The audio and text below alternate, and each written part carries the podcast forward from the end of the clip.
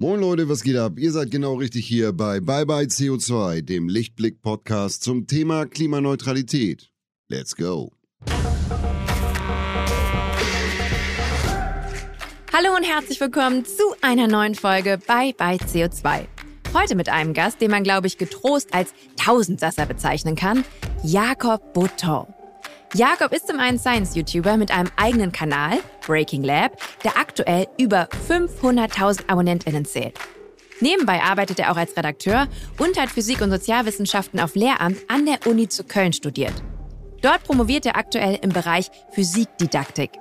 Jakob hat eine Mission, und zwar Wissen auf YouTube vermitteln und das mit maximaler Effizienz und Lernerfolgen. Also weg vom trockenen Schulunterricht hin zu erlebbaren YouTube-Wissensvideos. Besonders der Klimawandel und vor allem Lösungen dazu sind Themen, die Jakob immer wieder gerade einer jungen Zielgruppe nahebringen will. Auch aus diesem Grund hat er im Jahr 2020 Utopia ins Leben gerufen, Deutschlands größtes Livestreaming-Event zum Thema Nachhaltigkeit und Umweltschutz. Was Jakob anspornt, wie man es schafft, als Science-Nerd die Herzen aller Lernfrauen zu erobern und wie er stets seinen Positivismus oben hält, wo doch gefühlt gerade die Welt untergeht, das klären wir alles heute in unserem gemeinsamen Gespräch.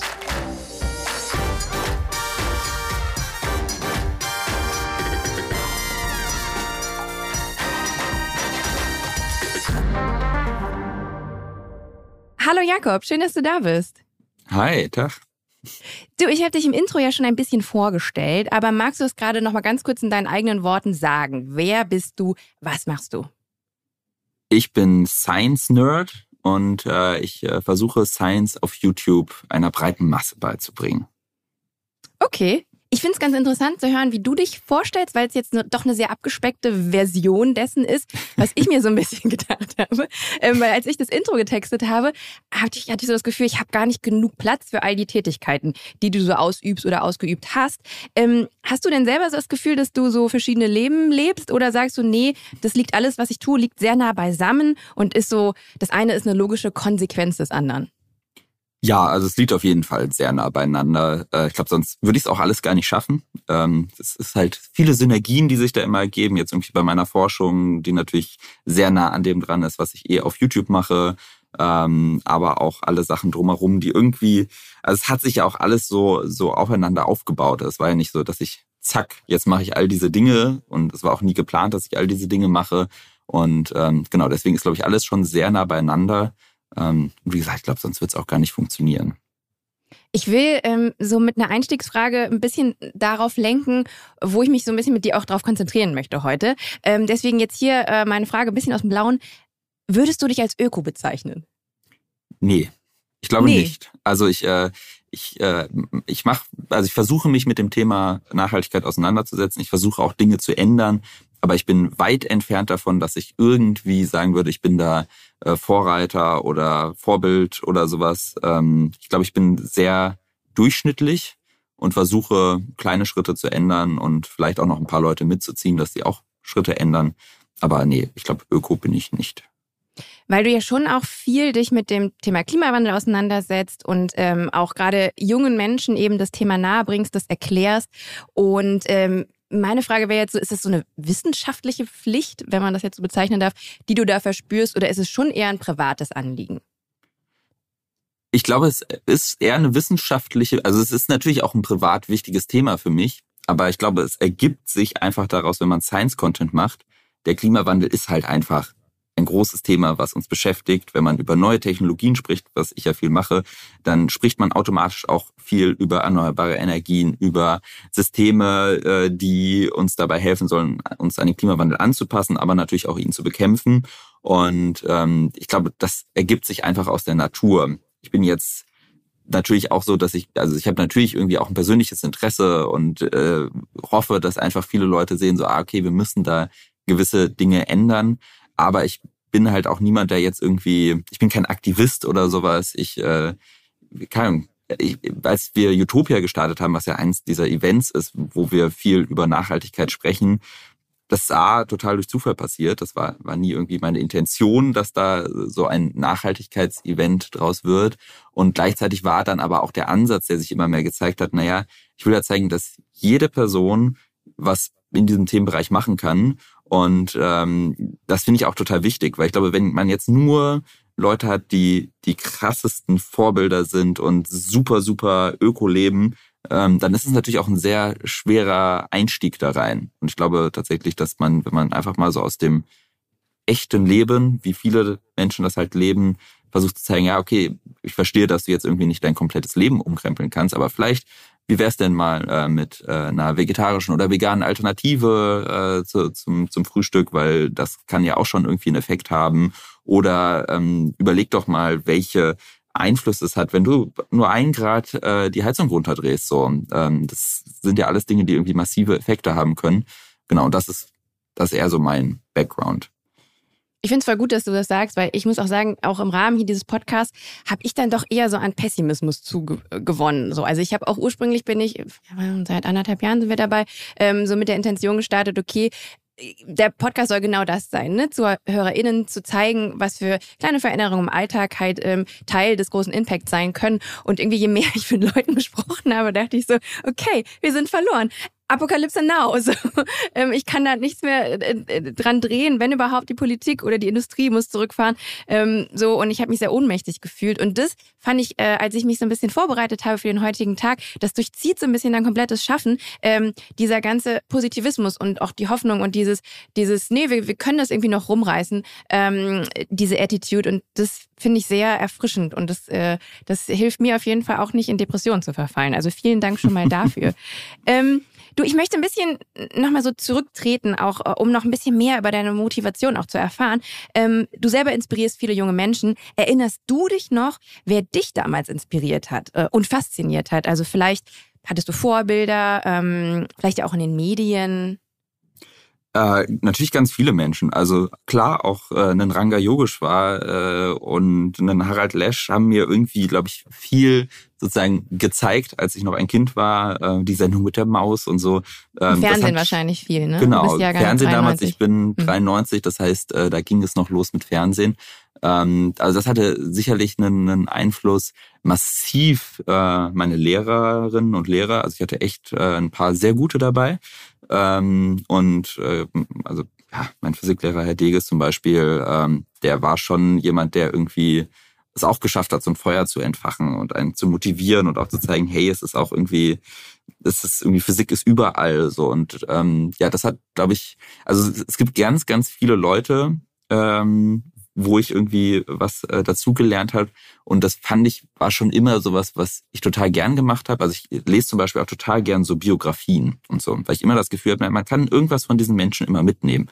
Oder ich höre auch total irgendwie gern Leuten zu, wenn sie ihre Geschichte erzählen oder so. Weil ich das Gefühl habe, dass man dabei immer was für sich selber auch lernen kann, was einem dann irgendwie im Leben wieder hilft. Und ähm, genau deswegen also äh, massig Vorbilder und auch heute noch. Also äh, MyLab hat äh, sicherlich einen mhm. großen Einfluss darauf gehabt, wie ich meine Videos gemacht habe, aber auch irgendwie ein Mark Rober oder ähm, auch ein Günther Jauch tatsächlich so. Also es ist wirklich, es ist so eine Bandbreite an Menschen, wo ich immer versucht habe, mir Stücke rauszunehmen, wo ich denke, ah, das ist, das finde ich cool. Das, und ich verstehe, warum die sagen, ich mache das jetzt so und so. Und äh, habe dann versucht, das irgendwie auf mein Leben zu übertragen. Ich finde es auch ganz spannend, dass du äh, jetzt verschiedene, also Leute halt tatsächlich aus den Medien nennst, Ranga Yogeshwar zum Beispiel, aber eben auch dein Physiklehrer, weil ähm, ich finde, dass du die beiden Welten eigentlich, äh, das, das verkörpert diese beiden Welten, die äh, du vereinst, ganz gut. Ähm, weil auf der einen Seite so klassische Lernorte, Lernmethoden, die Schule, auf der anderen Seite aber halt die Welt der Medien, ähm, wo Wissen vermittelt wurde, damals im Fernsehen, jetzt halt auf Medien wie zum Beispiel YouTube. Ähm, und äh, ich finde es super spannend. Ich will auch gleich noch mit dir tiefer eben auch in diese beiden Welten abtauchen. Vorher möchte ich aber mit dir gerne unser Fun Fact Spiel spielen. Ähm, eine Rubrik hier bei Bye Bye CO2. Der Faktencheck. Ich stelle dir Fragen zum Thema digitale Wissensvermittlung und ähm, es gibt verschiedene Antwortmöglichkeiten und du musst eigentlich nur sagen, welche richtig ist. Ähm, Easy. Denn ich, ich leg mal los.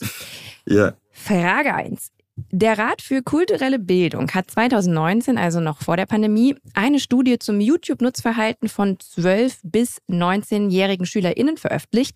Wie hoch war der Anteil derer, die YouTube-Videos für die Schule als wichtig oder sehr wichtig erachteten?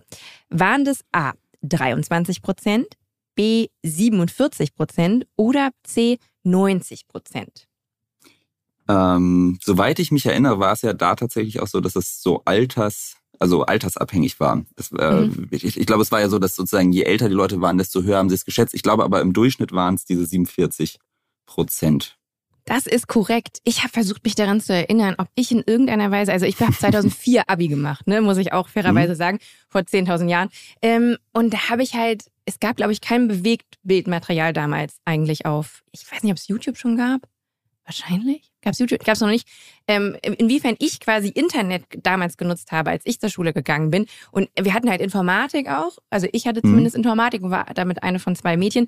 Ähm, und so Internet hat man schon auch so für Recherche oder irgendwie Referate oder so genutzt. Aber es gab eigentlich noch kein Bewegtbildmaterial, was mir Sachen erklärt hat im Netz. Was ich sehr schade finde. Vielleicht wäre ich dann zum Beispiel auch in so Fächern wie Physik besser gewesen, muss ich ehrlich sagen.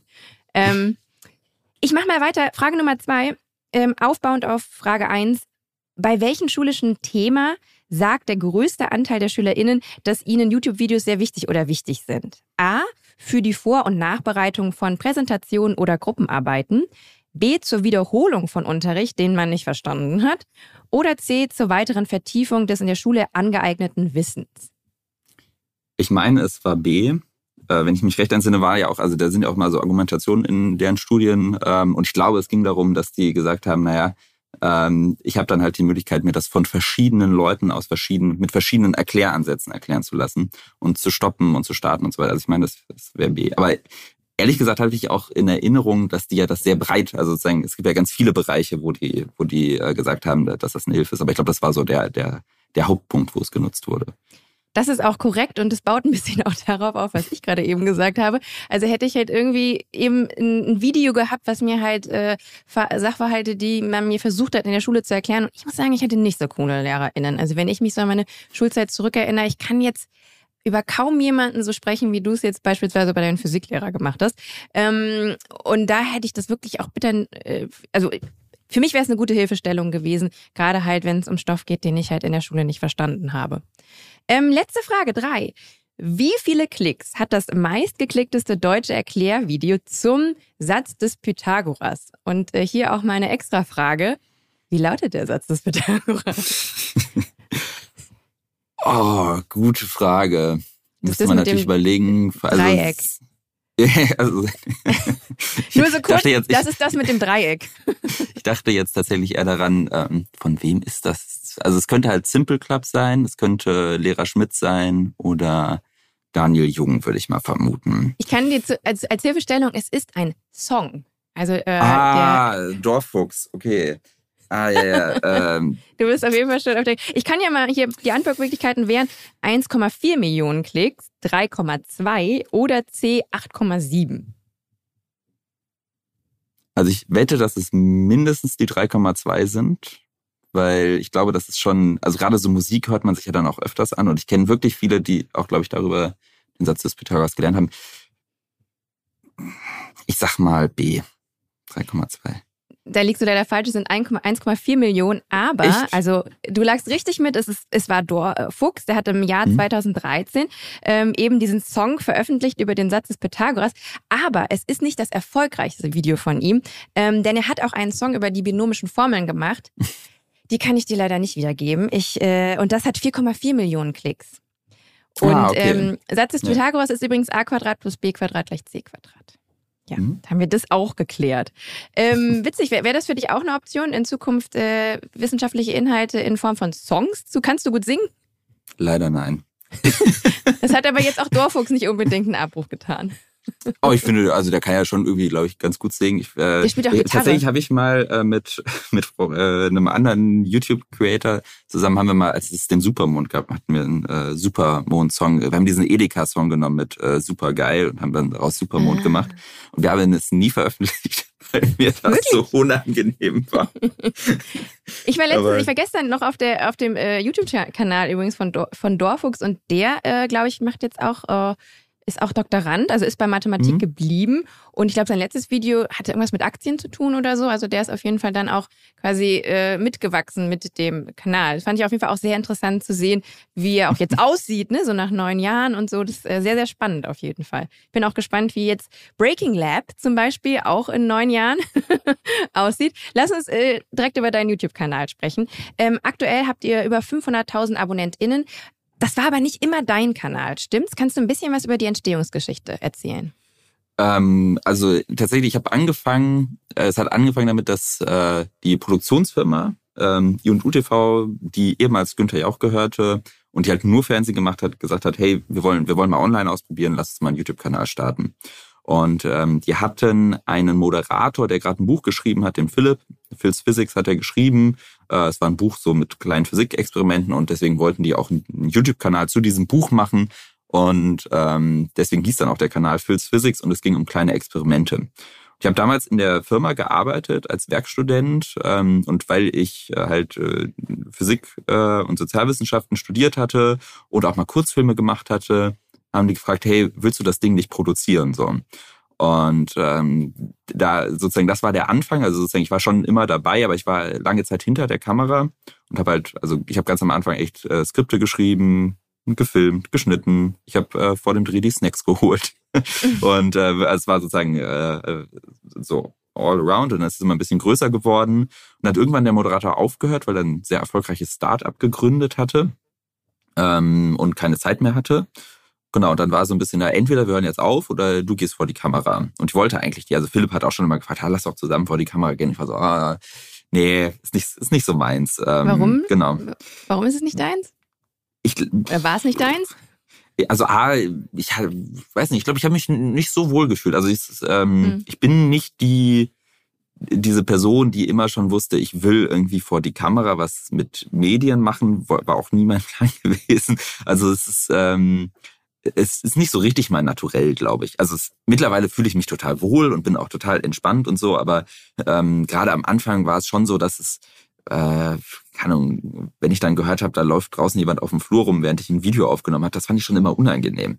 Und ähm, genau, deswegen, also bin ich da so reingestolpert, aber es war halt, naja, ich habe irgendwie da, äh, boah, Phil's Physics haben wir bestimmt drei Jahre gemacht oder so und habe da echt äh, viel Herzblut reingesteckt, auch viel, unfassbar viel Zeit und auch so äh, Beziehungskrisen und alles, weil man irgendwie dann doch so, also es frisst einfach viel Energie.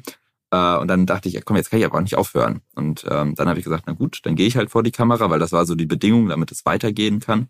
Und dann wurde aus dem Kanal Breaking Lab und ähm, genau, ist es bis heute. Und ab wann hast du dich dann wohlgefühlt mit der Aufgabe? Ähm, ich kann da kein Datum. Es wurde irgendwie immer besser so. Es war so ein bisschen das, als ich dann gemerkt habe, ah, okay, es ist, ähm, es ist so eine Routine, glaube ich. Und dann hatte ich auch, ich hatte auch echt tolle Leute kennengelernt, irgendwie den Marius angeschrieben, ein super cooler YouTuber, äh, der mir, den ich dann relativ früh getroffen hatte und der mir dann irgendwie so Tipps gegeben hat, wie ja, stell dir vor, du bist in einem Stadion, das Mikrofon fällt aus und äh, du, du musst sozusagen oh Gott, die vor, hintersten Plätze erreichen. Allein dann dieses Szenario.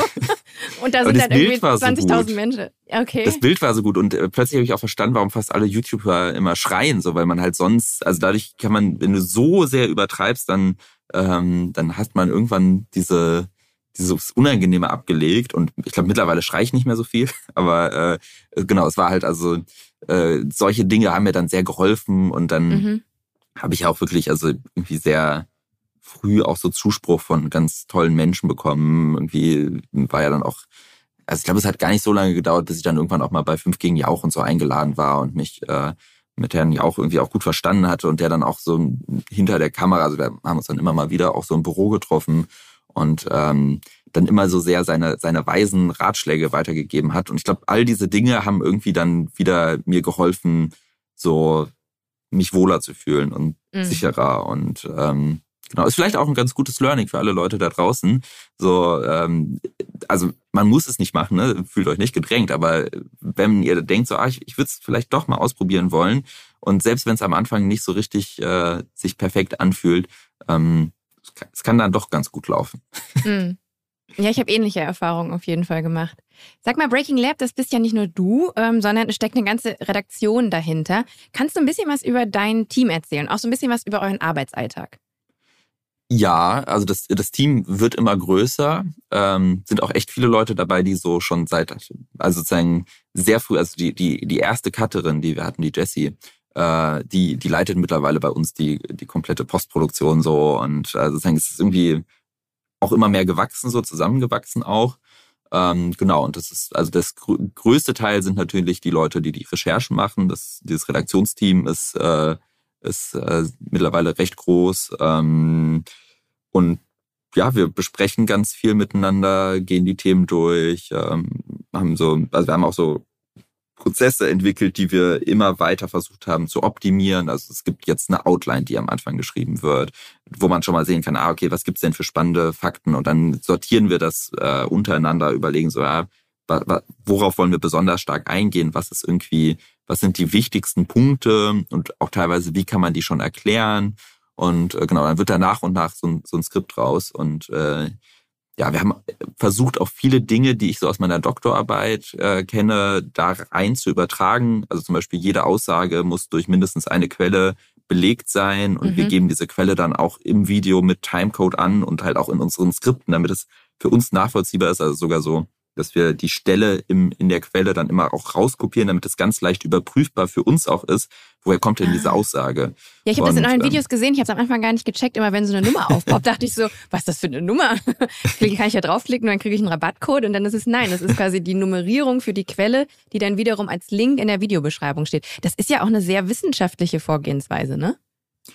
Ja, ja, definitiv. Also genau, das ist wie gesagt auch echt daraus übernommen. Also wenn ich ein Paper schreibe, muss ich es genauso machen. Also dann muss ich auch meine Quellen angeben, damit die Reviewer dann sich das anschauen können. Jetzt ist meine Community sozusagen, sind die Reviewer und wenn denen Fehler auffällt, äh, ähm, kann man auf jeden Fall, also beziehungsweise wenn es Punkte gibt, worüber man argumentiert, kann man immer auf die Quelle dann verweisen und wenn die dann sagen, mhm. na, aber äh, ich würde das nochmal so und so einordnen, dann kann man das zum Beispiel auch nochmal gut durch Kommentar machen. Und, ähm, das also eigentlich könnte man ja denken, bei YouTube irgendwie, ja, die, die glauben dir eh alles so. Aber warum bist du da so akribisch? Ähm, also es ist auf der einen Seite schon auch ein persönlicher Anspruch. Ich mhm. möchte auf, also ich möchte auf jeden Fall mein Möglichstes geben, um keine Fehlinformationen rauszugeben. Also natürlich passieren mal Fehler, so gar keine Frage. Und äh, ist ja auch ein sehr schnelles Business, so wo man irgendwie äh, natürlich viel produziert. Aber mir war es immer wichtig, dass wir unser Möglichstes tun, dass wenig Fehler passieren. Und ich glaube, das gelingt uns auch ganz gut durch dieses Verfahren. Ähm, genau, und äh, gleichzeitig habe ich aber auch, also ich, ich untersuche ja auch im Rahmen meiner Doktorarbeit so, was ist den Leuten wichtig.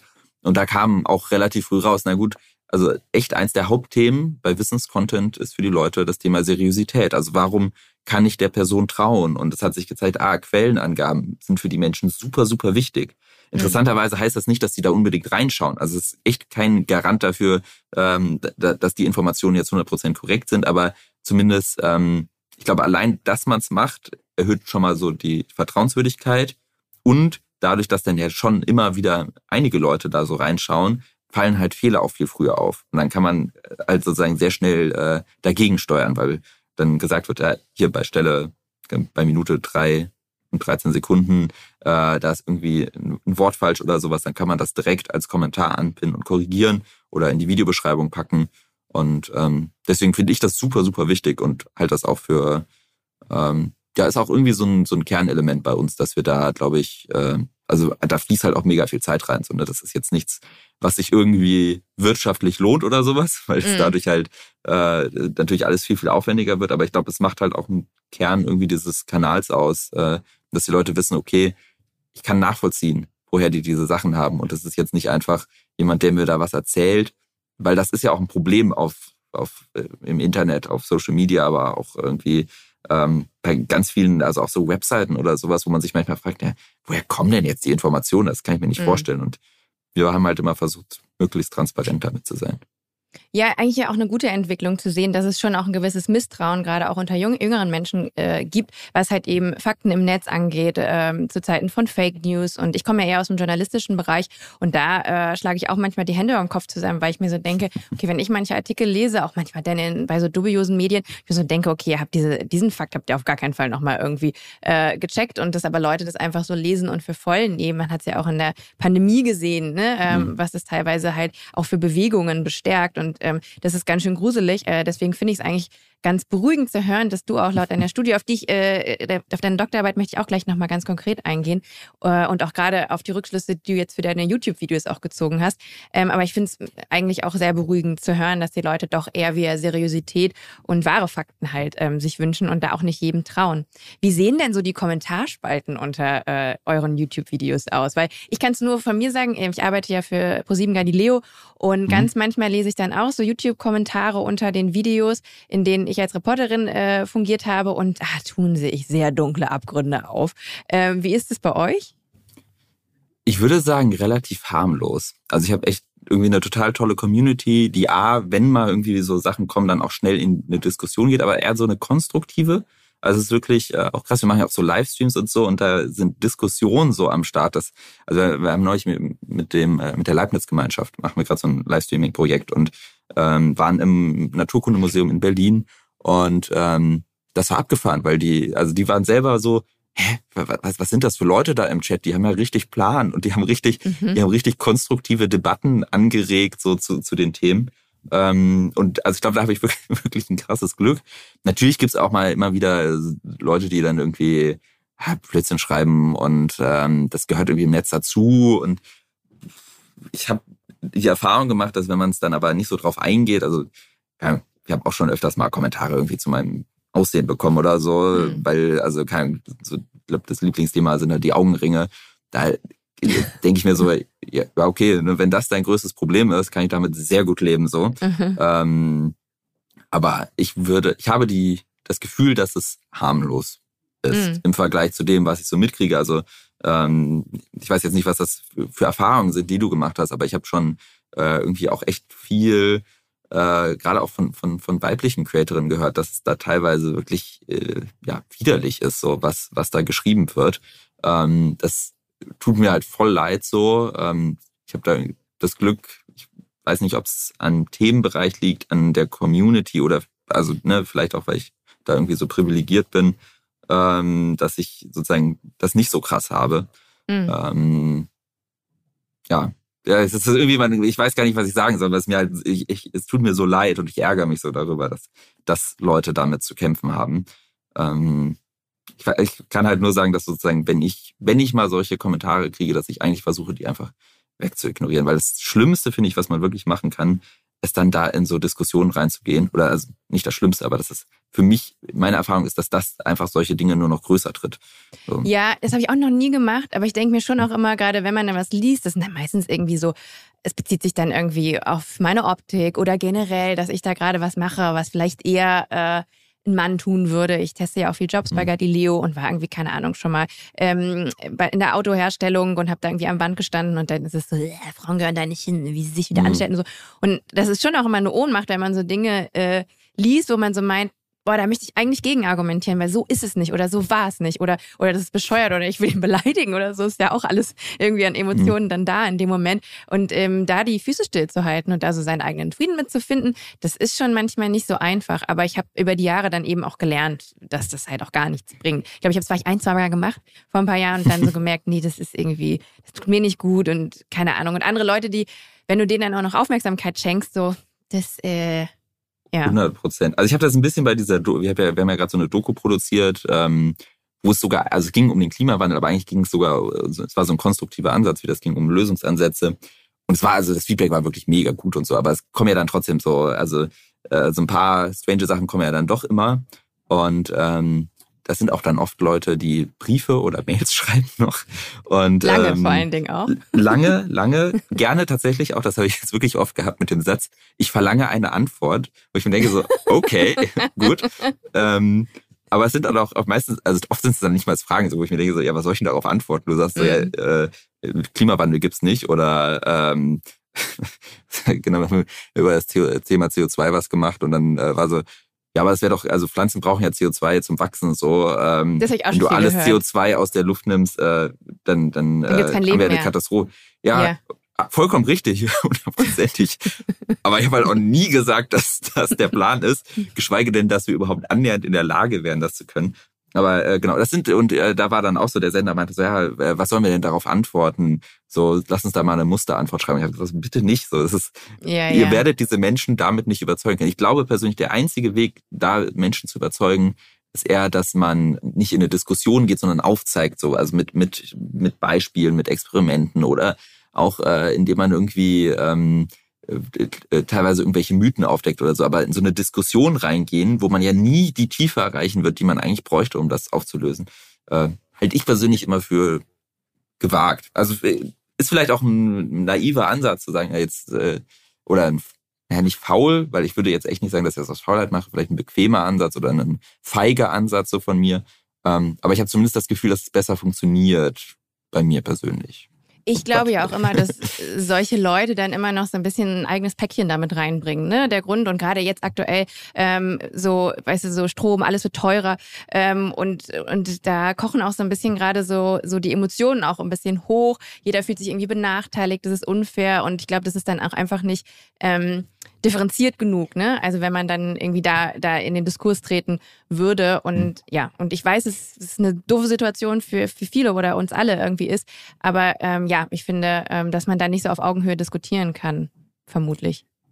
Äh, Das finde ich einen mega guten Punkt, den du da ansprichst. Also dieses ähm, sich hinterfragen, also warum schreiben die Leute das? Das ist mega gut, das mal zu machen Mhm. und auch teilweise zu überlegen.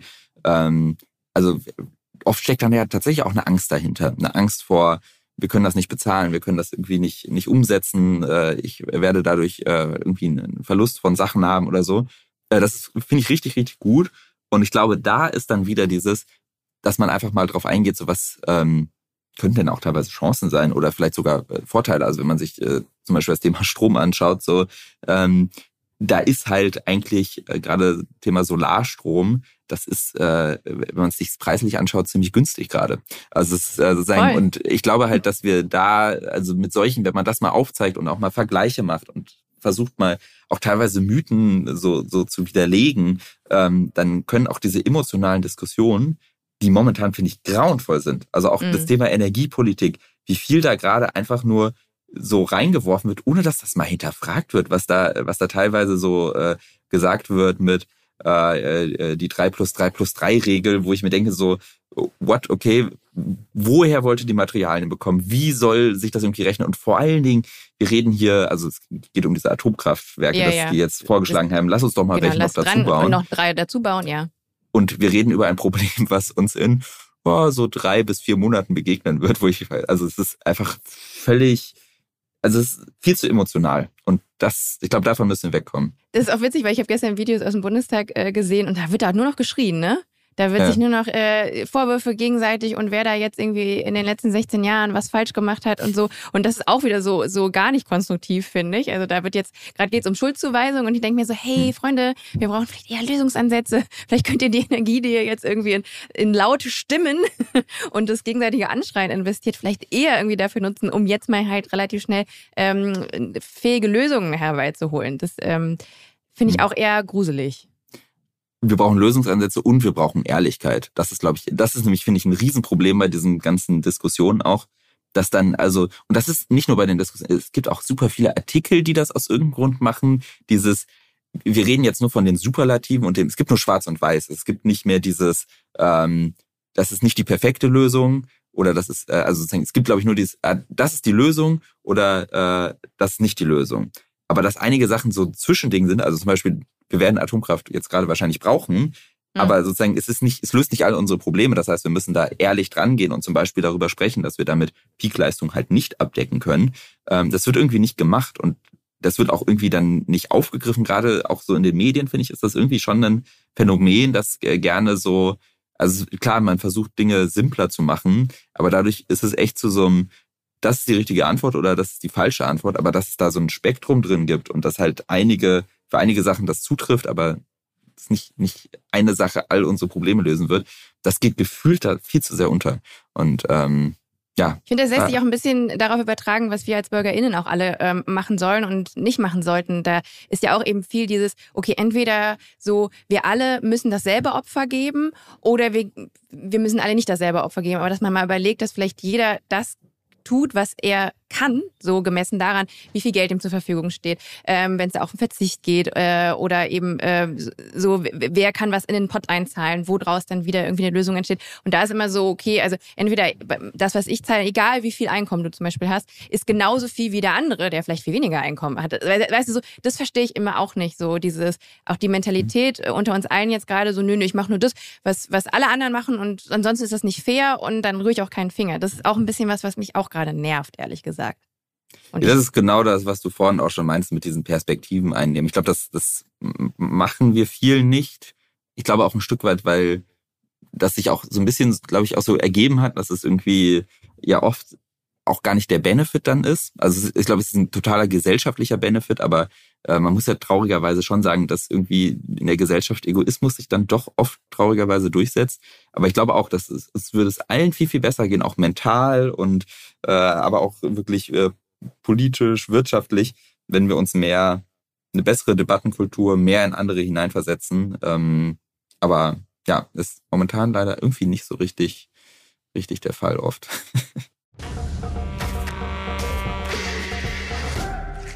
Dieser Podcast wird präsentiert von Lichtblick. Für alle NeukundInnen gibt es mit dem Code Podcast50 einen 50-Euro-Bonus auf alle Lichtblick Strom- und Gasprodukte für eure klimaneutrale Energie für zu Hause und unterwegs. Den Code könnt ihr auf lichtblick.de einlösen. Weitere Infos dazu findet ihr in den Show Notes. Ich will wieder ein bisschen die Kurve kriegen zu YouTube. und vor allen Dingen auch zu dem, ähm, was du im Rahmen deiner Doktorarbeit äh, herausgefunden hast. Ähm, es geht um die 17 Regeln für gute und erfolgreiche YouTube-Videos. Ähm, basierend auf einer Forschung von dir aus dem Jahr 2019 hast du eben diese Regeln aufgestellt und ähm, ich glaube, da die basieren auf einer Online-Umfrage mit über 5000 TeilnehmerInnen und du hast quasi das, was du da rausgezogen hast, auch direkt auf deinen eigenen Channel, also ähm, auf Breaking Lab angewendet und ähm, boom, innerhalb von drei Monaten haben sich deine Aufrufzahlen um mehr als verzehnfacht. Ähm, bitte erzähl mal ein bisschen mehr darüber. Ähm, also das ist natürlich, es hängt glaube ich nicht alles jetzt eins zu eins so zusammen. Ne? Also es, es okay. gibt da natürlich diverse Effekte, die da sicherlich auch noch mit reingespielt haben. Äh, nur um das ein bisschen, nicht, dass Leute jetzt denken, okay, ich mache diese 17 Dinge und alles, alle Probleme sind gelöst. Ich glaube, da kam einiges zusammen, aber äh, zumindest hat sich für uns gezeigt, dass äh, ähm, diese, diese, diese Regeln ähm, dem Erfolg keinen Abbruch taten. Und ich meine, es hält sehr, es ist sehr nachhaltig gerade, es hält irgendwie schon sehr, sehr lange jetzt an. Ähm, genau, also diese, diese 17 Regeln, ähm, da ging es eigentlich darum, dass wir, wir haben, das bestand so aus zwei Runden. Zuerst war es so eine offene Fragerunde, wo wir ähm, Leute aus der, aus der Szene äh, in Interviews, aber auch ähm, die Community gefragt haben, was sind so die Aspekte, die euch wichtig sind. Dann haben wir das versucht, so ein bisschen zu klassifizieren in, in unterschiedliche Bausteine. Und dann haben wir geschaut, ähm, also haben wir eine große Umfrage gemacht, wo wir wirklich versucht haben, all diese Bausteine durchzugehen und genauer zu verstehen, wie werden die gerankt von den Leuten, was ist denen besonders wichtig, was ist denen nicht so wichtig. Und ähm, ja, dabei kamen wirklich echt viele praktische Regeln raus, wie zum Beispiel das mit den Quellen, dass das wirklich, also das Thema Seriosität für die das Wichtigste ist und die Quellen da ein, ein sehr, sehr ähm, einfaches Mittel, um das auch irgendwie zu unterstützen, aber auch ähm, irgendwie die Einbindung von Expertinnen und Experten, dass man den eigenen Background angibt, äh, sozusagen nicht einfach sagt, ja, ich, ich bin der Jakob und ich erzähle euch jetzt was, sondern irgendwie, ich habe also mein Background kommt aus den Naturwissenschaften und ähm, ich schreibe auch gerade an meine Doktorarbeit. Das heißt jetzt nicht, dass ich alles weiß, aber dass ich zumindest ein Paper mal gelesen habe und nicht nur eins, sondern dass ich das halt regelmäßig mache und deswegen wahrscheinlich ganz gut einschätzen kann, welche, worauf muss ich besonders achten? Die Methode, nicht nur das Abstract lesen und keine so ein Kram. Ähm, genau, also das, äh, das sind so Sachen zum Beispiel. Aber auch noch viel, viel simplere Dinge. Wir haben zum Beispiel Beispiele genommen mit schlechtem Video, wo wir das extra Filter draufgelegt haben, dass es super verpixelt ist, schlechtem Ton und da hat sich ganz klar gezeigt, okay, Abbruchquote vom Ton bei schlechtem Ton ist viel, viel höher als bei Videos. Ähm, und äh, deswegen muss man eigentlich, also die ganzen Leute, die sich immer ultra teure Kameras kaufen, die müssen eigentlich erstmal schauen, dass sie vernünftigen Ton aufnehmen und so. Ähm, genau, also all solche Sachen haben wir dann äh, zusammengefasst. Und weil ich halt auch wollte, dass es irgendwie echt einen praktischen Nutzen hat, da ich persönlich bin super überzeugt davon, dass ähm, wir durch gerade so Online-Videos ähm, schon auch ein Stück weit Chancengerechtigkeit mehr bewirken können, weil es halt für alle kostenlos irgendwie zugänglich ist. Ähm, genau, habe ich das als Katalog online verfügbar gemacht, damit ähm, ja, alle Menschen das irgendwie in ihren Videos nutzen können. Ja, interessant, dass du es gerade ansprichst, weil ich wollte dich auch fragen, ähm, wie Wissenschaftsvideos deiner Meinung nach auch ähm, die Inklusion im MINT-Bereich nennt man es, ne? Äh, Mathematik, mhm. Informatik, Naturwissenschaften, Technik fördern kann, weil ähm, ich denke da vor allen Dingen an Frauen, die man für solche Themen noch mehr begeistern muss, an Diversität, auch an nicht akademische Gruppen, die man erreichen will. Wo, wo sagst du oder wie kann man dieses Potenzial nutzen? Wie kann man da eine Brücke schaffen? Naja, also es ist halt schon, glaube ich, echt dadurch, dass es erstmal für alle zugänglich ist, äh, eine Möglichkeit, auch gerade sich mit Themen auseinanderzusetzen, die man sonst wahrscheinlich nicht so auf dem Schirm hat. Ähm, ich kriege echt oft Nachrichten von Leuten, die sagen so, hey, ich hatte irgendwie, ich habe vor drei, vier Jahren angefangen, deine Videos äh, zu schauen, bin jetzt gerade im Abi, fand eigentlich Physik immer doof und jetzt studiere ich was in dem Bereich oder studiere Ingenieurswissenschaften oder was weiß ich. Und ähm, ich glaube, das zeigt schon so ein bisschen, dass es einfach nochmal neue Perspektiven ermöglicht. Das hat, glaube ich, also ne, das ist auch wieder da, muss man sagen, es ist jetzt nicht das Ding, was da alle Probleme lösen wird und alle Leute werden sich dann für MINT interessieren. Aber ich glaube, es kann zumindest dabei dazu beitragen und vor allen Dingen, man muss sich auch überlegen, es gibt ja Leute, die, die irgendwie nie so in Kontakt damit kommen. Teilweise gibt es Schulen, wo die einfach auch gar nicht genug Lehrer in den MINT-Bereichen haben und ähm, dann wird das entweder fachfremd unterrichtet oder teilweise vielleicht auch gar nicht. Und ich glaube, da ähm, ist es dann total wichtig, dass es zumindest irgendwie noch eine Alternative gibt. Und ich glaube, da kann das, kann das ein Baustein sein. Also ich, ich sage immer, es ist ein Baustein. Es wird nie irgendwie andere die Schule oder so ersetzen können. Das ist immer noch total wichtig. Aber ich glaube, es kann tatsächlich ein Baustein sein, um neue Perspektiven zu eröffnen, um sowas wie Nachhilfe ähm, kostenlos zugänglich zu machen. Also es ist natürlich nicht diese 1 zu 1 Betreuung, aber es ist ja schon mal total viel wert, wenn ich nach Hause komme. Äh, ich verstehe den Satz des Pythagoras nicht und ich kann mir irgendwie von 30 Leuten im Netz erklären lassen, wie das Ding funktioniert und kann stoppen, wenn ich irgendwie äh, äh eine Pause brauche. Ähm, also ich glaube, das ist, das ist total wertvoll. Und ähm, genau, ich glaube, deswegen trägt das schon echt ein gutes Stück dazu bei, dass äh, Bildung für alle irgendwie zugänglicher wird.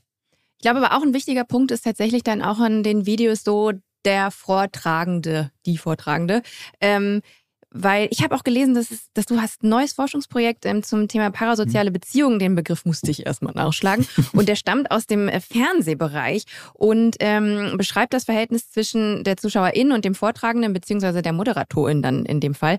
Ähm, kannst du ein bisschen mehr darüber erzählen und da vielleicht auch wieder die Brücke schlagen eben zu Inklusion? Also ich könnte mir vorstellen, dass natürlich auch nochmal eine andere Rolle spielt, wenn man jetzt von dir ein Video schaut, äh, vielleicht auch als Frau ähm, und dann aber irgendwie in ein Video auf MyLab schaut, ne? ähm, wo es halt äh, eine weibliche äh, Vortragende mhm. ist. Ähm, also diese, diese Forschung, tatsächlich, da kommt jetzt demnächst auch äh, ein Paper hoffentlich wieder zu raus, das ist gerade im Review-Prozess, aber ich glaube, es sieht ganz gut aus. Ähm, also der Background ist also parasoziale Beziehungen, para wie paranormal ist halt sozusagen unnatürliche Beziehungen, die nicht existieren. Und es kommt aus dem Fernsehbereich. Ähm, da war es so, dass ähm, man geschaut hat, okay, wir haben Nachrichtensprecherinnen, Nachrichtensprecher und äh, die Leute, die zu Hause vom Fernseher sitzen, die interagieren irgendwie mit denen. Also wenn da irgendwie gehustet wird oder so, wird teilweise gesagt Gesundheit. Das ist natürlich ein Extremfall. Aber was wahrscheinlich tatsächlich viele selbst auch schon mal erlebt haben, ist, dass man, dass irgendwie was gesagt wird, eine, eine Meinung vertreten wird oder so und man nickt so mit und man interagiert, obwohl es ja gar nicht, also die andere Person nimmt das ja nicht wahr. Also es gibt ja Gott sei Dank keine Kameras, die dann irgendwie äh, da ins Studio geschaltet werden und äh, dann sieht man, wie zu Hause die Leute da irgendwie mitnicken oder einschlafen. Ähm, naja, und äh, da hat man halt herausgefunden, dass diese, diese Interaktion so korreliert mit der Beziehung, die man mit äh, der Präsenterin, dem Präsenter hat.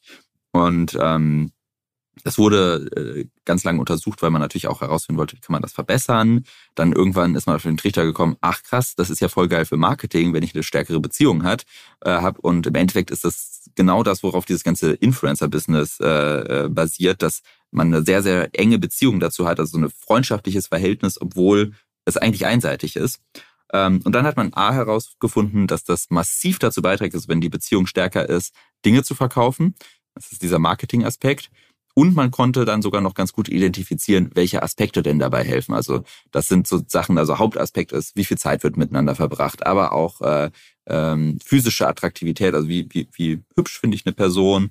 Ähm, aber es ist gar nicht übrigens das Entscheidendste, sondern noch viel, viel wichtiger ist, ähm, wie sympathisch ist mir die Person. Also wie sehr die haben das äh, beschrieben in ihrer Forschung, wie sehr möchte ich mit dieser Person befreundet sein.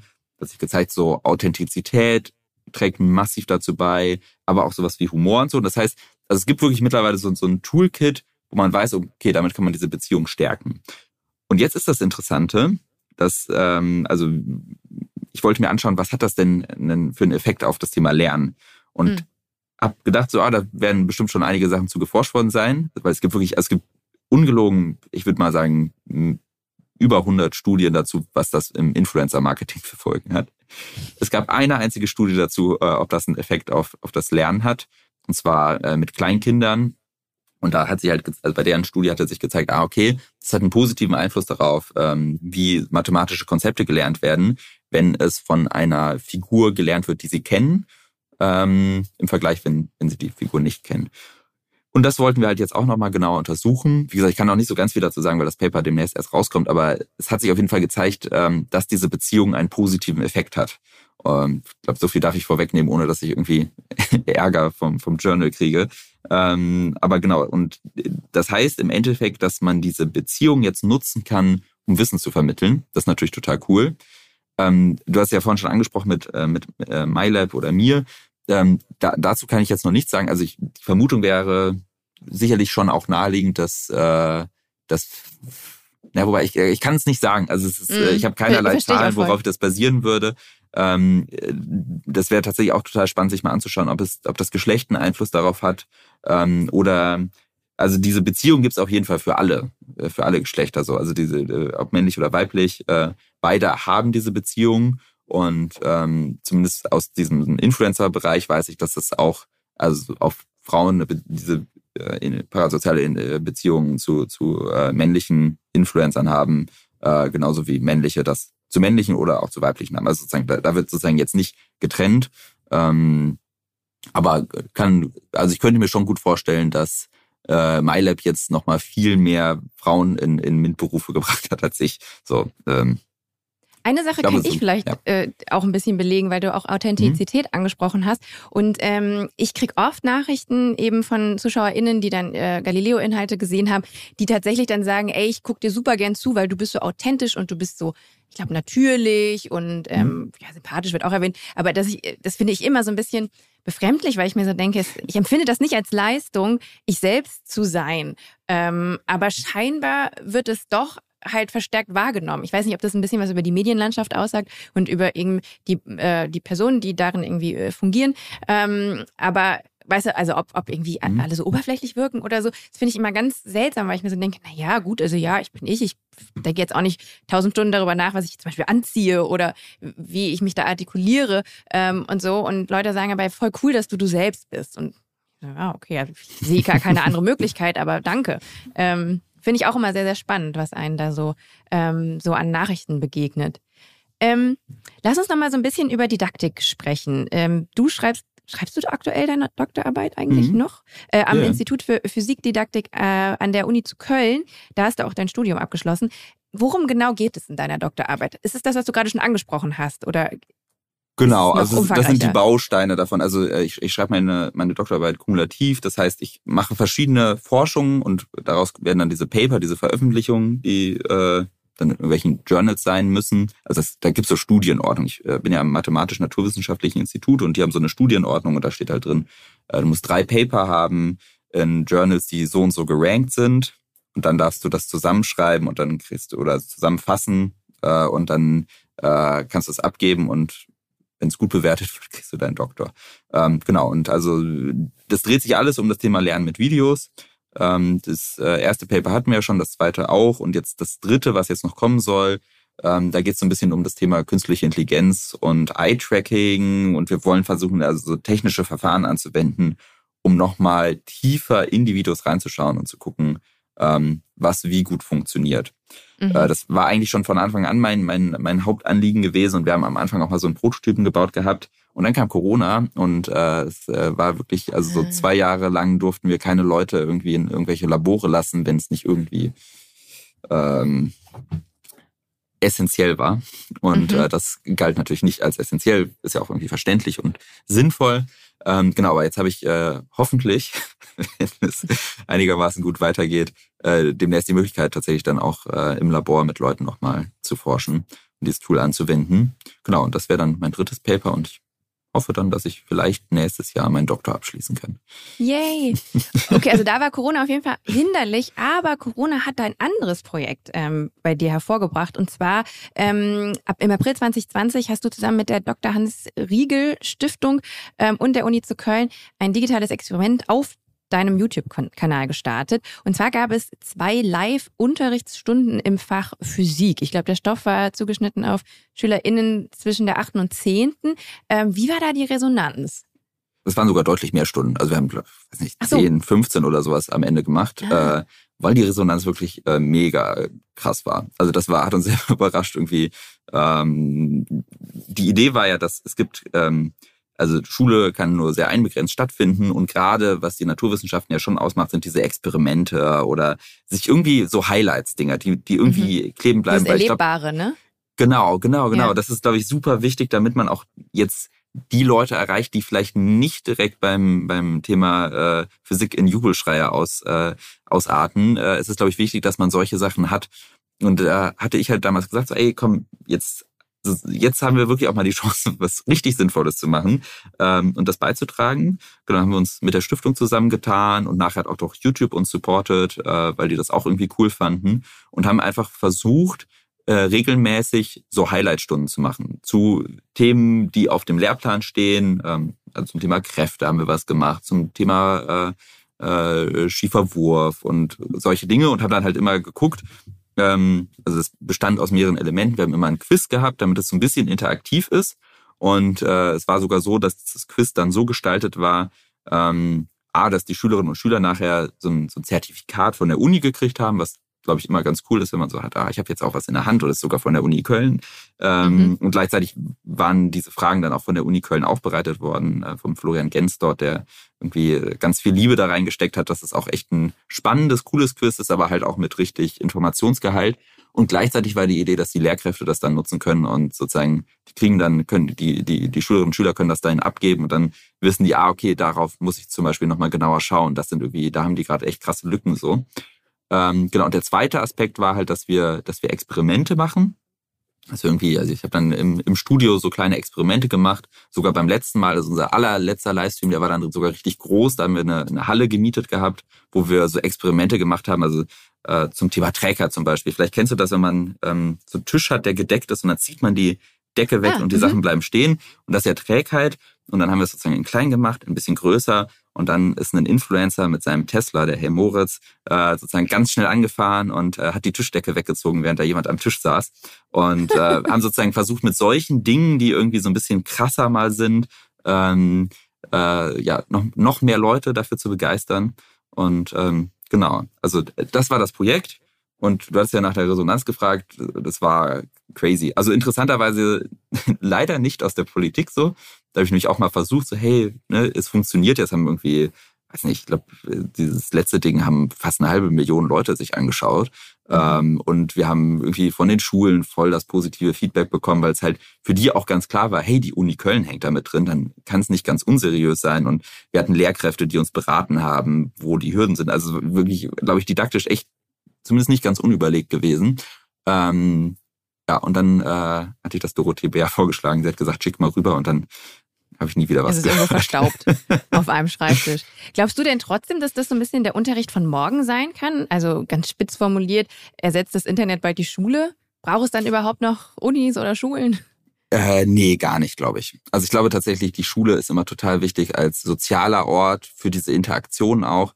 Ich denke persönlich, dass es schon so sein könnte, dass man, also gerade mit diesem Livestream-Format, ich halte das immer noch für eine coole Sache, kann man, glaube ich, so Highlights schaffen. Ich glaube, man könnte hingehen und sagen, man macht das vielleicht einmal im Monat und äh, da können sich dann ganz viele Klassen in Deutschland zuschalten. Und also wir hatten zum Beispiel, wir hatten Astronauten zu Gast so. Und wann hat man als Schülerin, Schüler schon mal die und die, die, die Schulklassen, die haben das dann teilweise auch alle zusammengeschaut und die durften dann Fragen einsenden. So, wann hat man schon mal die Chance dafür? Und zwar vor allen Dingen, wann hat man mal die Chance dafür mit so einem geringen Aufwand? Also es gibt ja dann doch immer Lehrkräfte, die es dann irgendwie schaffen, äh, mit der Schulklasse nach CERN zu fahren, aber das ist halt die Ausnahme. Mhm. Bei so einem Livestream, das ist halt, hey, liebe Schülerinnen und Schüler, klickt mal auf den Link oder wir gehen sogar zusammen im Klassenraum auf den Link. Ähm, das ist, glaube ich, äh, was wo viel mehr dann von profitieren können. Ähm, und ich glaube, das könnte ich mir vorstellen, dass es mehr gibt. Aber ich bin mir ganz, ganz sicher, dass die Schule nicht davon ersetzt wird. Und ich fände es auch traurig. Es wäre so traurig, weil ähm, Schule so viel mehr ist als einfach nur dieses Wissen vortragen, was wir ja viel machen, sondern Schule ist super viel Interaktivität, Sozialverhalten, äh, all diese Dinge und dafür brauchen wir das.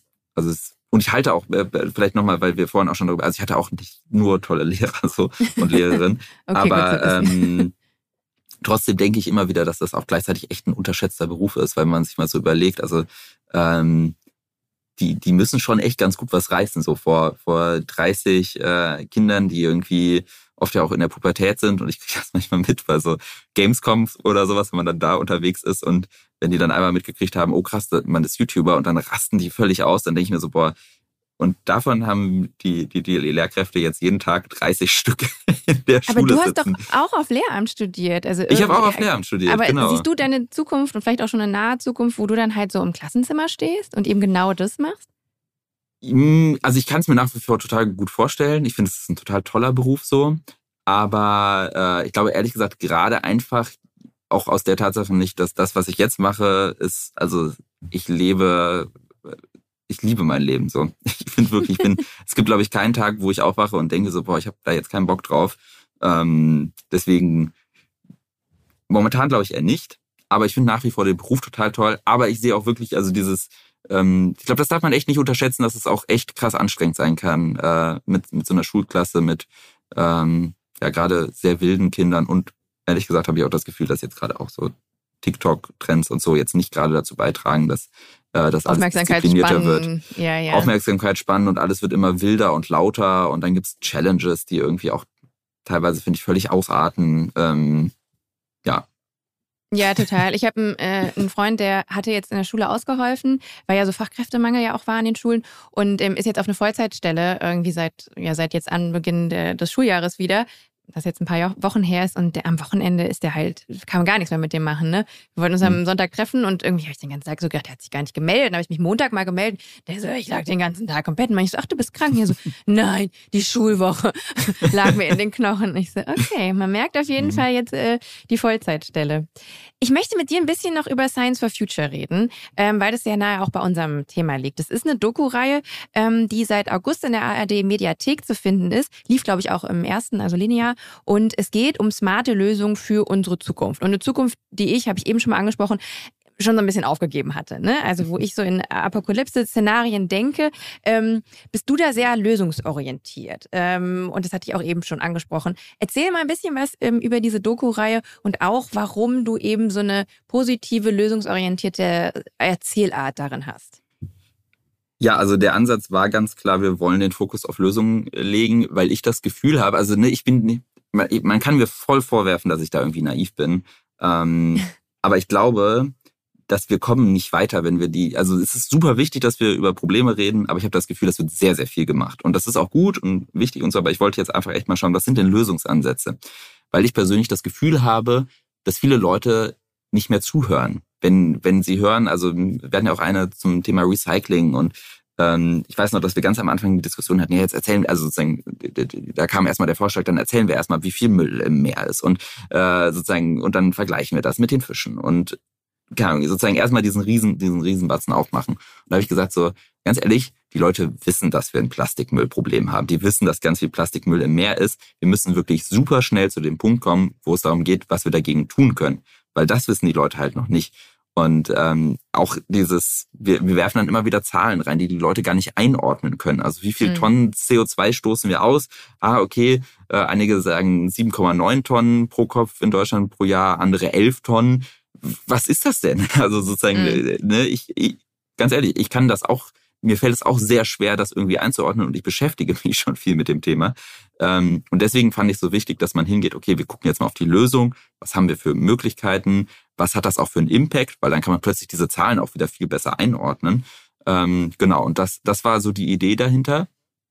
Und das haben wir jetzt bei drei Themen schon gemacht, also beim Thema CO2, beim Thema Ernährung der Zukunft, also wie können wir auch diese, diese steigende Weltbevölkerung ernähren äh, und beim Thema Plastikrecycling, wie können wir unser Plastikmüllproblem besser in den Griff kriegen. Und ähm, genau, das war, das war so der, der Ansatz dahinter, immer zu schauen, was gibt's da für Lösungen. Ich glaube, es ist viel auch diese Ohnmacht, ne, die man fühlt. Also dieses, klar, ich kann es nicht mehr hören, aber auch so, was kann ich denn schon tun? Ich fühle mich da ohnmächtig. Ähm, was können wir denn gemeinsam gegen diese Ohnmacht machen? Wie kriegen wir wieder alle mit ins Boot? Glaubst du, es ist halt Aufklärung, Wissen, dass die Leute merken, mhm. ah, wenn ich was tue, das hat schon auch einen Impact. So, so wie kriegen wir da die Kurve? Also ich glaube persönlich, das sind schon auch oft diese kleinen Schritte. Ich weiß, das können ganz viele Leute nicht mehr hören und sagen, ah, das, das wirkt ja alles nichts. Und ähm, da muss man auch ganz ehrlich natürlich sagen, ja klar, hat das jetzt, also wenn, wenn ich aufhöre, Fleisch zu essen, hat das nicht den riesen Impact äh, und alles ist vorbei. So. Aber wenn viele Leute das machen, hat das schon mal einen größeren Impact. Und ich glaube, was dabei dann wieder unterschätzt wird. Und das finde ich erstaunlich, dass darüber so selten äh, gesprochen wird. Ich habe das, ich habe so einen Vortrag dazu und ich äh, nenne das gern die Macht der kleinen Schritte.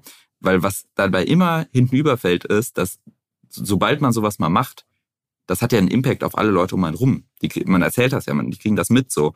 Und äh, das könnte dann so einen Schneeballeffekt haben. Und dann irgendwann ist ein Punkt erreicht, so eine, so eine kritische Schwelle, wo die Politik merkt, oh, das ist, das ist den Leuten ja wichtig. Da sollten wir vielleicht nicht das komplett wegignorieren. Und ähm, ich glaube persönlich, das ist der beste Ansatz. Also den Leuten zu zeigen, hey, das sind so diese kleinen Schritte, die ihr gehen könnt, auch wieder dieses Konstruktive. Ich glaube, es bringt nichts, den Leuten noch mehr zu sagen, hey, es ist, also ja, es sieht alles richtig scheiße aus, wenn man ehrlich ist. Aber das, das wird nicht dazu beitragen, dass sie dann, also was sollen die denn auch machen? so? Ähm, aber vor allen Dingen, die Leute wollen ja auch nicht ständig sich über das Negative unterhalten, aber man sagt so, hey, äh, ich habe jetzt übrigens äh, hier diesen, diesen neuen Weg gefunden, ich äh, kann, kaufe im Unverpacktladen ein oder ich äh, ähm, es gibt irgendwie so ein neues Tool, wo man jetzt äh, sich den Treibstoffverbrauch anzeigen lassen kann von den Routen, was ich ganz cool finde, wo, wo man sozusagen Handelte hat, unsere letzte Folge drüber übrigens. Echt? Oh geil. Ja, wir hatten ja, jemand von Google da, der darüber gesprochen hat, genau. Ähm, das und ist da das ist witzig, weil da gibt's nämlich auch, ähm, übrigens, muss ich ganz kurz erwähnen, weil ich habe es gerade, weil du gesagt hast, mal schwer, so ein Äquivalent zu finden. Wie erklärt man den mhm. Leuten, was sind elf Tonnen ähm, CO2? Und das hat er gesagt, ist auch ganz, ganz schwierig. Und ähm, die haben dann aber gesagt, okay, die haben das ja in Nordamerika schon gestartet. Ich glaube, da ist es seit Oktober letzten Jahres, ähm, ist dieses Feature verfügbar. Und da haben wir das Äquivalent zu ähm, 100.000 Autos, also PKWs, die wir aus dem Verkehr gezogen haben, quasi schon eingespart mhm. an Sprit.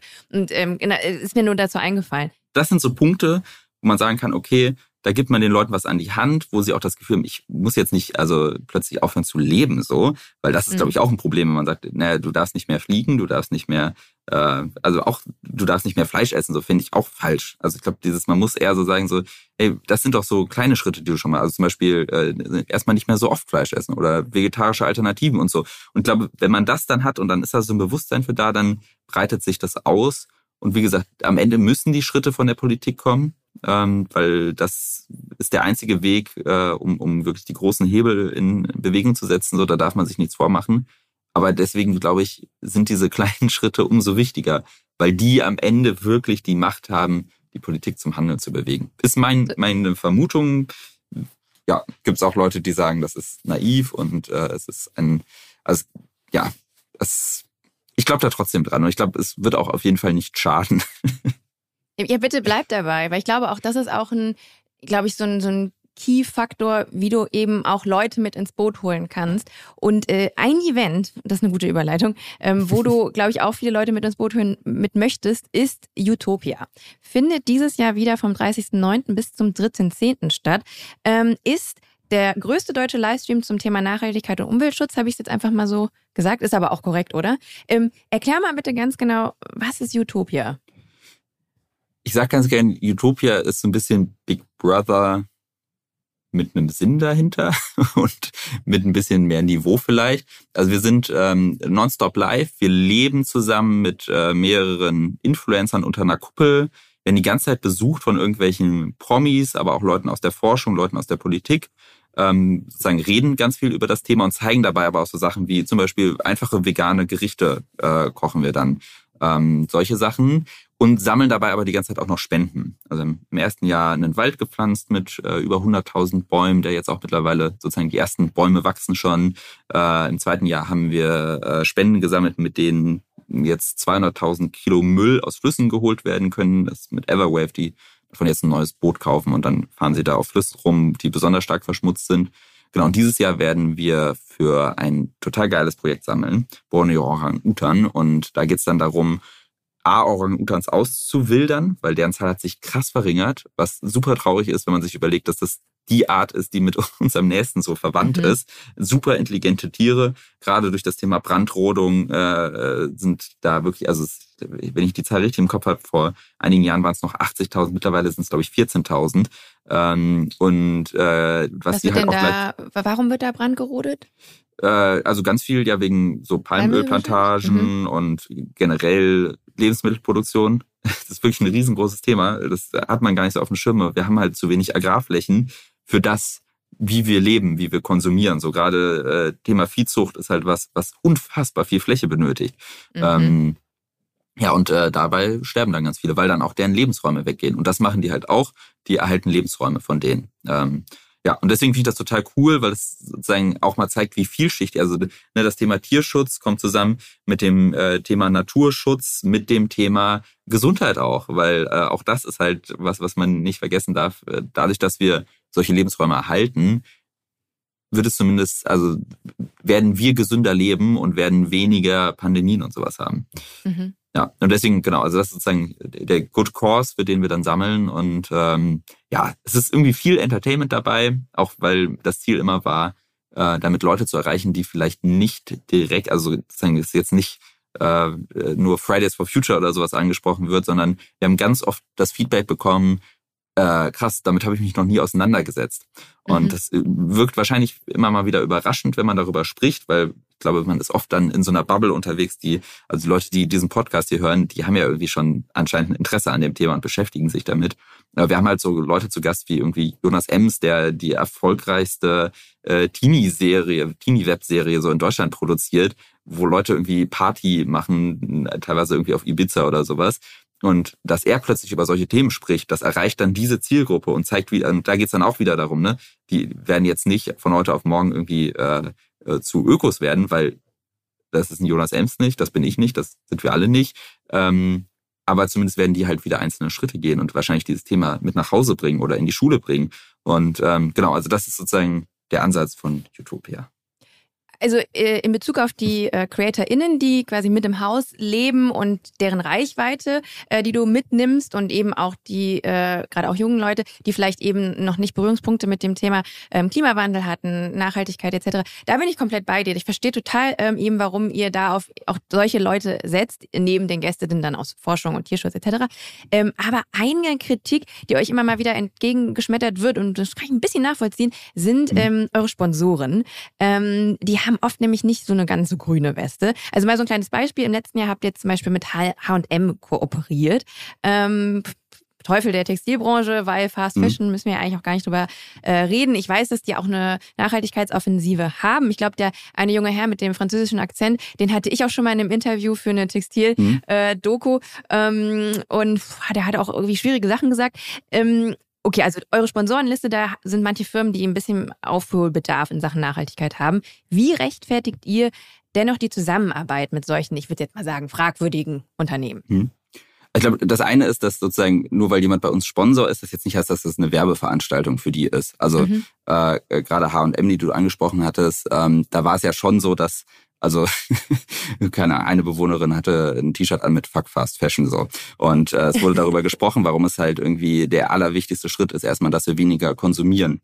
Ähm, also sozusagen, ich glaube, das ist schon auch der allerwichtigste Punkt, was ich immer wichtig finde. Also ich ganz ehrlich, ich würde es am liebsten ohne Sponsoren machen, ne? gar keine mhm. Frage, aber es ist einfach äh, nicht machbar so. Und ähm, es ist auch immer so ein Abwägen. Ich habe auch schon öfters gedacht, so oh, lass es vielleicht lieber ganz sein, weil es ist, also ne, ein Projekt, was äh, ziemlicher, ziemlicher Pain eigentlich jedes Jahr ist, aber es ist halt irgendwie, äh, man macht's ja, man kann ja irgendwie einfach schlecht jetzt aufhören. Ähm, genau, also sozusagen der erste Punkt ist, dass wir schon nicht einfach Werbung machen, sondern da in den Austausch gehen. Es ist auch niemand gebrieft oder so. Ne? Also die Leute dürfen sagen, was sie wollen, so, mhm. ähm, weil das ja total wichtig ist. Und das sagen wir auch den Firmen so. Ne? Es kann halt auch gut sein, dass es jetzt nicht äh, nur äh, äh, Positives gibt, so. Aber was ich zum Beispiel jetzt auch da wieder wichtig finde, ist, das sind halt dann doch auch meistens Unternehmen, die ja irgendwelche Schritte gehen, weil sonst würden die ja gar nicht erst kommen. Und ähm, was das jetzt speziell angeht, ist, ähm, also meine Freundin ist zum Beispiel Erzieherin. Und ähm, mit der hatte ich auch mal eine Diskussion darüber, gerade als es darum ging, oh, können wir das machen, können wir das nicht machen. Und sie meinte, ganz ehrlich, sie will sich ja auch Mode kaufen. Sie will ja auch irgendwie äh, Klamotten holen und wir wissen alle, es ist eine richtig scheiß Bezahlung, so, wenn man mhm. Erzieherin ist.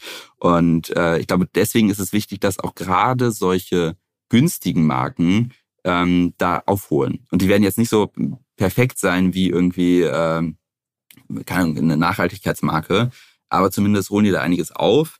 Und vielleicht noch ein dritter Punkt, weil ich hatte, also das war, das ist auch wirklich das schwierigste Sponsoring. Es sind auch viele dabei, wo ich sagen würde, das ist deutlich un, unproblematischer. Aber weil ich da auch wirklich echt mit mir gekämpft habe, ähm, ich hatte noch ein Gespräch mit einem Professor, der sich genau auf Nachhaltigkeit Textilien äh, fokussiert hat vor Utopia.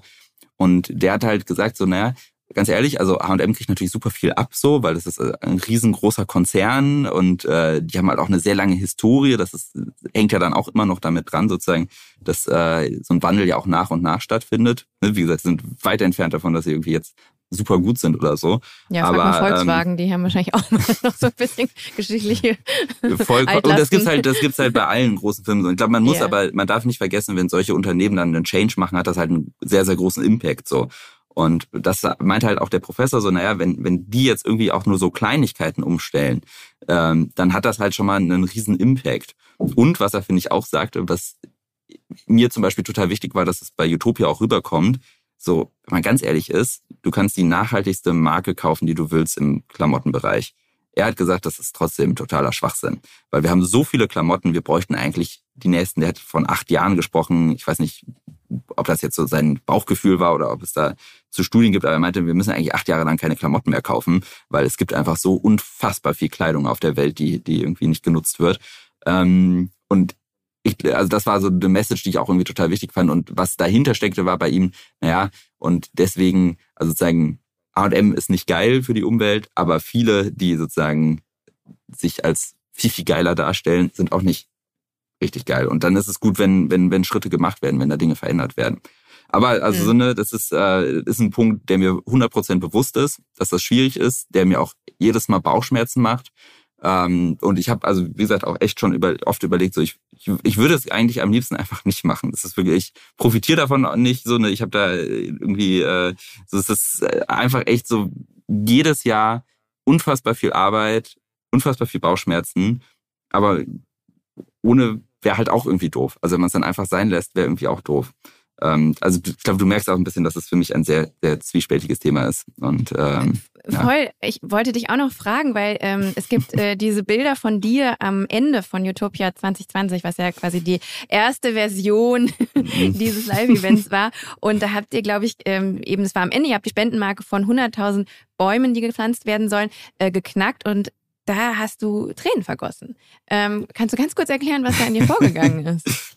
Ich glaube, äh, niemand war so verwundert wie ich, weil ich eigentlich, glaube ich, echt nicht so der emotionale Mensch bin. Aber ähm, ja, also es war, es ist schon krass viel Druck, so der dann, ähm, glaube ich, an dem Moment auf mir lag, weil es auch, ähm, ja, also wenn das schief gegangen wäre, so, also so richtig schief gegangen, äh, dann wäre das finanziell schwierig geworden. Mhm. Und ähm, das ist, glaube ich, so ein Punkt und dass es dann so gut funktioniert hat und so harmoniert hat. Und also ich meine, 100.000 Bäume gepflanzt von oft sehr jungen Leuten, die halt nicht, also so bei so Fernsehspenden, Galas und so, da stehen ja oft im Vorhinein sind da schon irgendwie äh, äh, eine Million an Euro oder sowas festgelegt, weil die kommen dann von irgendwie drei großen Firmen oder sowas. Bei uns war es halt schon so, dass ein Großteil der Spenden einfach durch die Leute kommt. Und irgendwie war das, glaube ich, auch für mich sehr so, ey krass, da, da sind wirklich viele Leute irgendwie Teil von was geworden und haben sich irgendwie äh, da engagiert und ähm, sicherlich auch irgendwie teilweise gegeben, was denen jetzt nicht so leicht fiel. Also sozusagen, das sind jetzt keine Superreichen, das sind oft Leute, die irgendwie sehr jung sind und noch nicht so viel Geld haben. Und ähm, das war irgendwie, also für mich einfach so viel, was dann da zusammenkam, ja, dass es irgendwie aus mir rausgebrochen ist. Und ähm, ich war auch irgendwie, glaube ich, unfassbar dankbar so für, für all die Leute, die da mitgemacht haben und ja, sich so engagiert haben, weil ey, fünf Tage unter so einer Kuppel da leben, mhm. schlafen, äh, sehr wenig schlafen, wenn man echt total schlecht schlafen kann. So, ähm, das, das ist schon echt nicht ganz ohne. Du, ich wünsche dir mindestens genauso große Emotionen, äh, aber vor allen Dingen ja auch Spendenerfolge fürs diesjährige Utopia. Wir sind jetzt am Ende unseres Interviews angelangt. Ich habe aber noch eine einzige Frage an dich, die stelle ich all unseren Gästinnen. Und zwar, gibt es ein Vorurteil zum Thema, ich würde sagen, digitale Wissensvermittlung, das wir hier unbedingt noch aus der Welt schaffen müssen?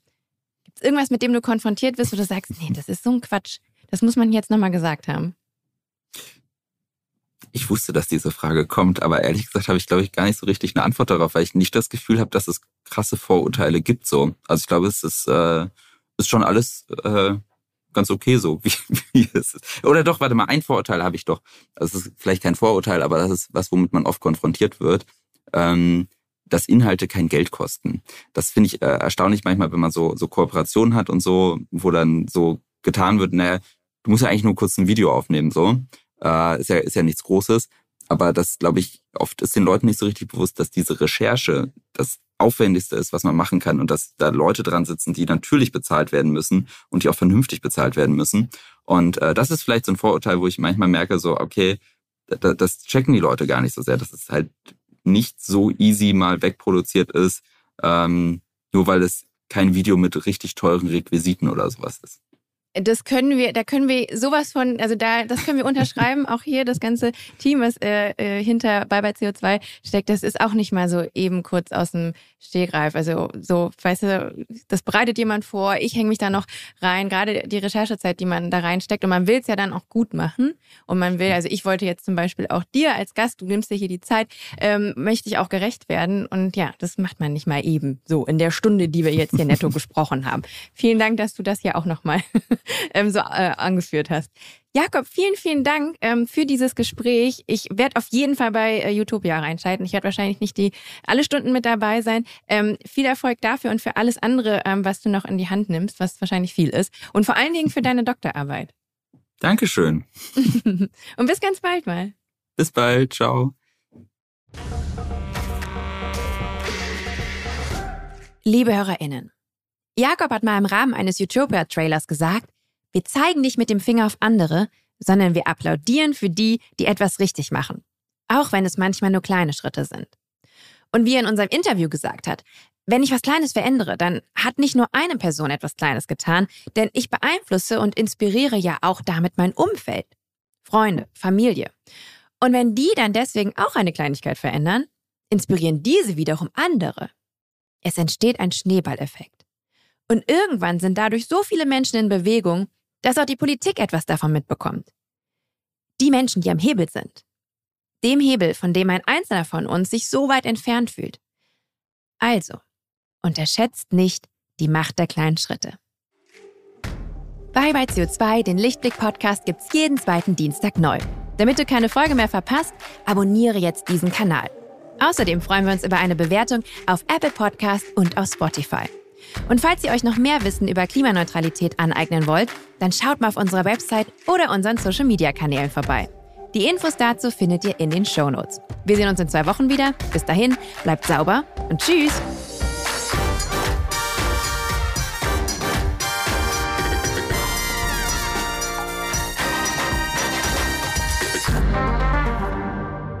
Eine Produktion von Podstars für Lichtblick.